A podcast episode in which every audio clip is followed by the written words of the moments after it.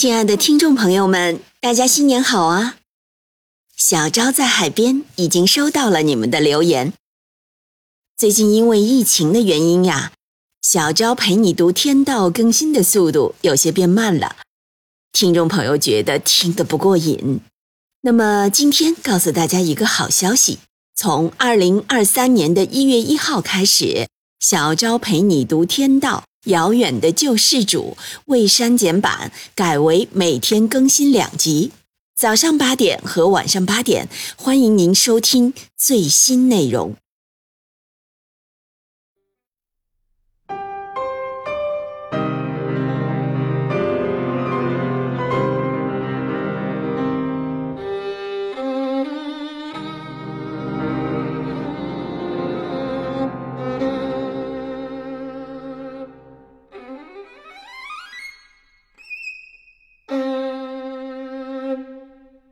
迎收听《小昭陪你读天道之豆豆三部曲》第一部《遥远的救世主》，原著作者豆豆，演播小昭在海边。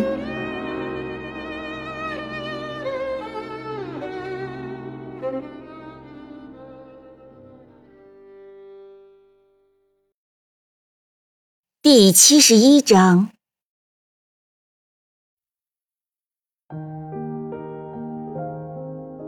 十月底的气温已经很凉了，冷飕飕的风不停地刮着，卷起阵阵尘沙和地上的落叶。尽管树上的叶子还没有完全落尽，零零落落地挂在树枝上，却早已失去了春夏之际那种水灵灵的神韵。冬天。已经近在咫尺了。古城有四个长途汽车站。上午九点多钟，芮小丹在上班时间开着一辆警车送丁元英到长途汽车北站。一辆辆发往各地的长途客车依次排列，临近发车的售票员们在扯着嗓子叫客。芮小丹买了一张发往五台县的车票，座位靠着车窗。这班车离发车时间还有二十多分钟，他提着丁元英的提包，在汽车旁边陪他说话。芮小丹说：“哎，趁这会儿你抽支烟吧，上了车就不让抽烟了。”丁元英点上一支烟说：“你这刚受过处分，今天又在上班时间私用公车了。”芮小丹说：“呵呵。”呵 呵以前是我出阁了，这次是捎带的。天冷了啊，到了山上气温更低，别忘了加衣裳。手机随身带着，别嫌麻烦。有什么事儿必须在第一时间告诉我。啊，我已经查过日历了，今天是农历九月十九号，是观音菩萨出家纪念日。你们今天出门啊，也跟着沾点仙气儿。丁元英笑笑说。哈哈，你怎么快成巫婆了？芮小丹说：“哎，元英，你想过没有？如果那只股票没有挣到一倍以上的钱，你给欧阳定的出资额就显高了，这对他呀可是个压力呢。”丁元英说：“有可能，但这种可能性很小，而且可以补救。”芮小丹问。你怎么知道那只股票能挣一倍以上的钱呢？为什么一定要在明年五月卖掉？一般人呀都认为明年香港回归、十五大召开都是股市利好的消息呢。丁元英说：“这个问题呢很复杂，有技术面、制度面、产业结构很多因素，我跟你说不明白。这东西呀有点像禅。”知之为不知，不知更非知。芮小丹说：“哈哈书店里教人炒股的书满柜台都是，怎么到了你这儿连说都不能说了？”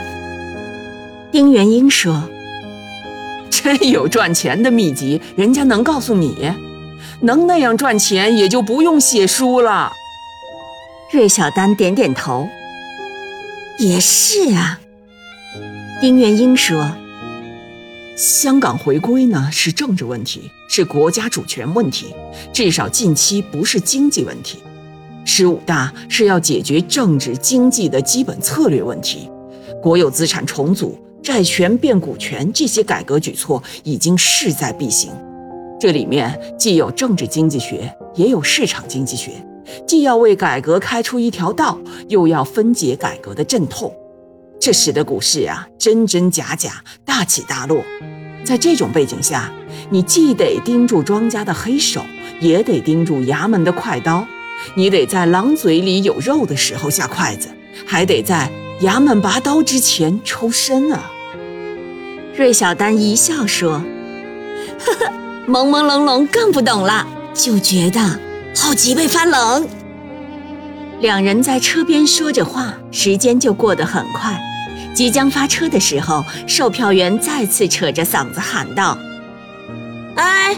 五台的班车马上发车了啊！买过票的赶快上车，没买票的抓紧时间买票上车了啊！芮小丹把提包递给丁元英，看着他到座位坐下，目送着客车驶离长途汽车站。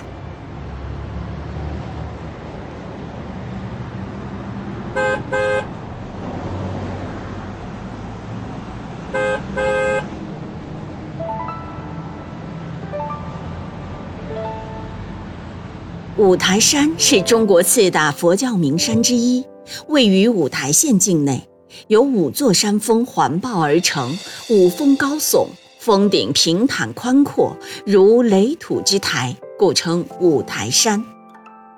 北京、古城、五台三地之间的距离相差无几，近似一个等边三角形。韩楚风以前曾经两次去过五台山，但都是在夏季避暑旅游。唯此次与丁元英相约而去有所不同，意在拜访大师谈经论道。为了这次参悟佛法之行，他推掉了手头所有的工作，独自一人驾驶一辆三菱吉普越野车前往五台县，在古城至五台县的最后一个国道收费站等候丁元英乘坐的班车。韩楚风在收费站等了十几分钟。下午两点四十分，从古城至五台的班车驶抵收费站。丁元英从车上下来，与迎上来的韩楚风握手。北京一别，两人已是一年多没见面了。今日在这五台县的一个公路收费站相见，自然是格外亲切。丁元英把旅行包放进吉普车的后座，没有关车门，而是站在车门旁边，点上一支香烟。实实在在地抽了一口，他已经有五个小时没抽烟了。韩楚风说：“哎，到车上抽吧，得先找个吃饭的地方。”丁元英说：“哎，不用找了，小丹说跟你在一起啊招贼，不让在路边吃饭，专门给准备了几个烧饼，这儿呢有路警候着，就在这吃吧。”说着，他从旅行包里拿出一个装着几个烧饼的小塑料袋和两个密封的瓶子，放到后座上。瓶子里分别装着切得很薄的牛肉片和茶叶蛋。然后又拿出一双一次性筷子和几瓶矿泉水。拿完食品，他又从包里拿出一个档案袋、一支钢笔和一盒红色印油，一并递给韩楚风。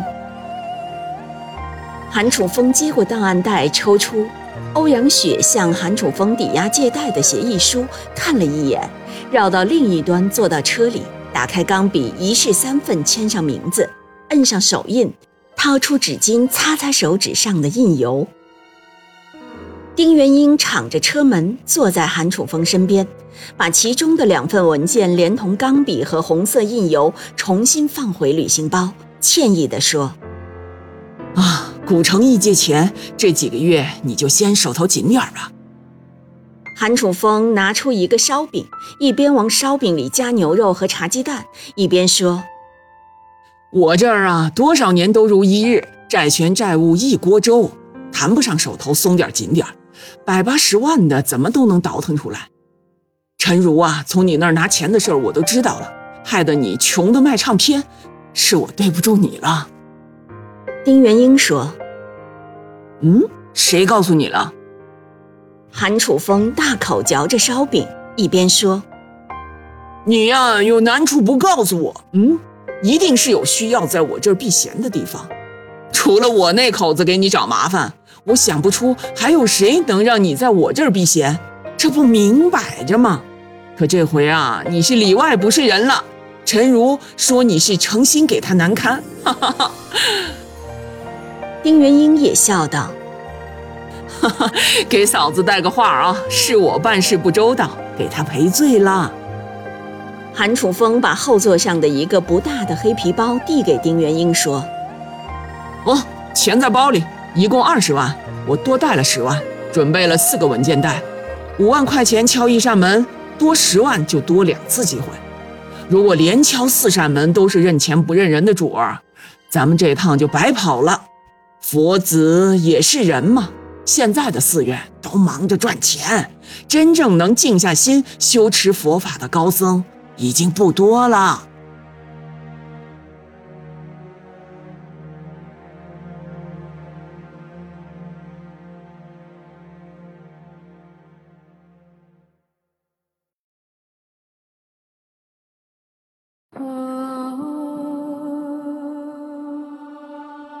每晚八点，小昭陪你读《天道之豆豆三部曲》，每天更新一集，欢迎您的收听与订阅，我们不见不散哦。